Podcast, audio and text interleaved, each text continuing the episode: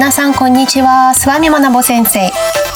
Что бы вы обязательно хотели сделать?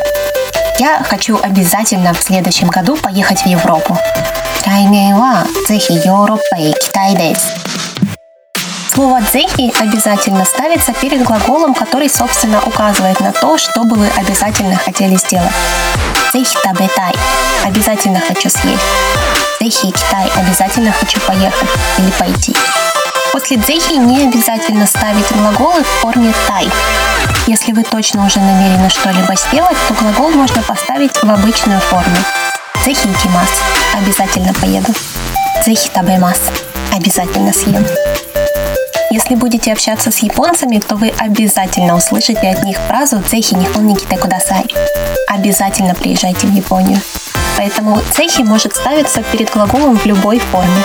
Но используйте наречие дзехи осторожно. У него все же есть значение желание либо приглашение кого-либо куда-либо. Если мы хотим сказать «я непременно одержу победу», то дзехи будет использовать неправильно. Лучше использовать наречие канаразу. Ваташива канаразу качимас. Я обязательно выиграю. Канарадзу используется, когда достижение зависит от каких-либо условий. Цехи же подразумевает желание, даже если вы не используете соответствующий глагол в конце. Минасан цехи нихон не ките кудасай. Ребята, обязательно приезжайте в Японию.